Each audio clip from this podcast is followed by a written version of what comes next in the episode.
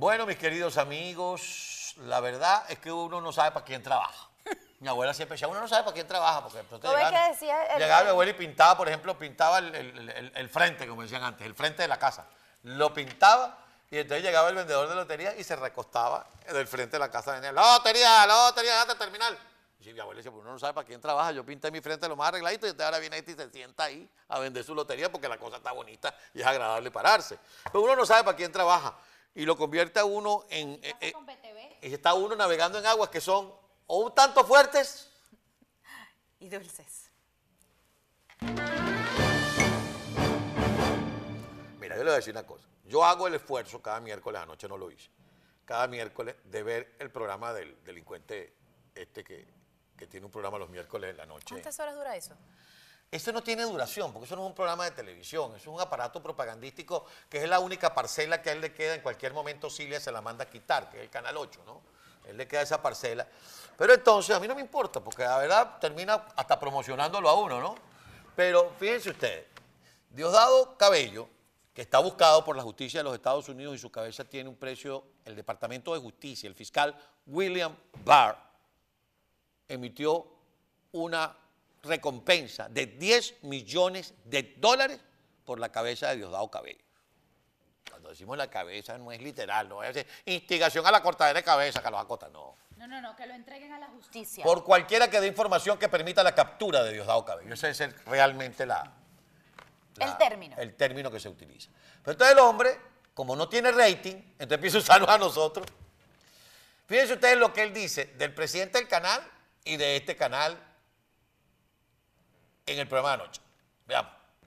Por esto, Carlos Méndez, presidente de EBTV, está endeudado y prácticamente en bancarrota. Acusan a Carla Angola, Leopoldo Castillo, Carlos Acosta o Miguel Ángel Rodríguez de quebrar al canal.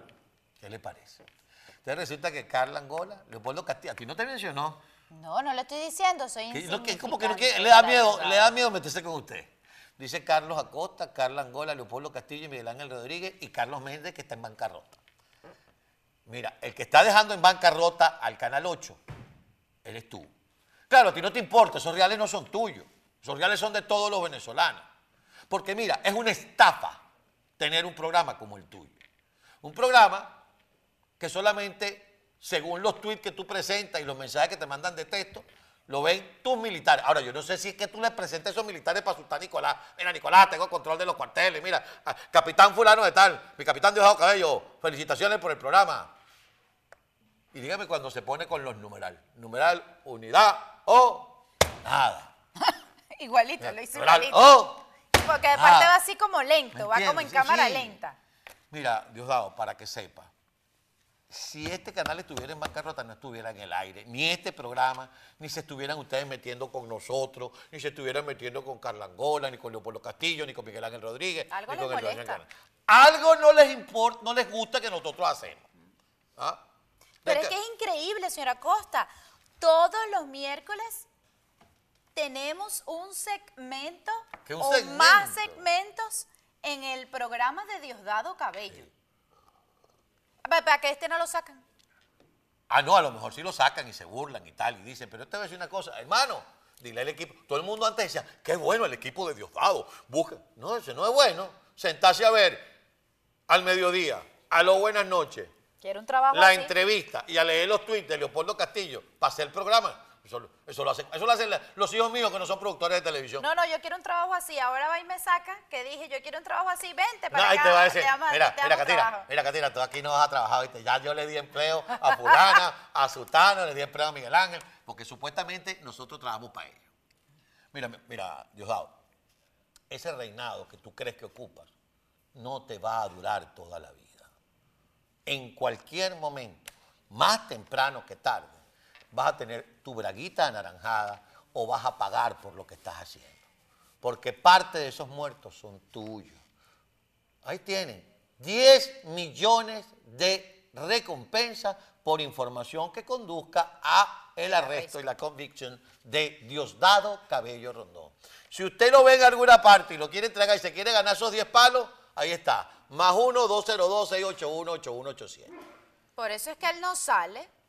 ¿Usted cree que él es bobo? Él, ha- él muestra los dientes desde, la cámara de ¿Tú has televisión. visto la caravana? Yo le voy a pedir a alguien que nos mande un video de la caravana, porque hay gente de allá que manda cosas para acá. Nosotros también tenemos nuestros patriotas cooperantes. Mira, Figura creada por ese señor. patriota cooperante. Chico, qué vergüenza, verdad. Qué lástima, de verdad que sí. No, y que él sabe más que la justicia ya y que los tribunales. Anoche adelantó el tema de, de Requesens y todo eso. Dijo, noticia de justicia, lo dijo. Mis queridos amigos, lo lamentable de todo esto es que los medios de comunicación en Venezuela están amordazados, amenazados, comprados o rendidos algunos.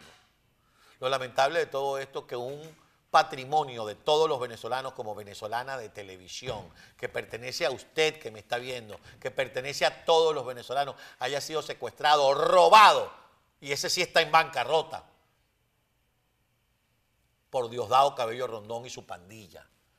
Yo recuerdo a venezolana de televisión que llegó un momento en que no solamente estaba muy bien, tenía superávit, porque además del presupuesto, que por ser un canal del Estado tenía del Ministerio de Información o de la Oficina Central de Información o de como se llamare eh, para aquel momento el ente regulador de la información y de medios de comunicación en Venezuela, vendía en las preventas. De ahí, Vendía. de ahí salieron eh, muchos periodistas Periodistas, a- de hace artistas, años. productores. Era donde se formaban. En esa mal llamada Cuarta República a la que ustedes se refieren. Mira, Diosdado, ponte a trabajar, ¿viste? Si quieres hacer un programa, ponte a trabajar.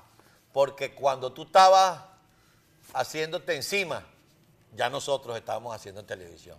Y este canal no está quebrado. Pero verte a ti quebrado, llorando, pidiendo clemencia, aunque ahorita, aunque ahorita te parezca fuerte, para nosotros va a ser muy, pero muy.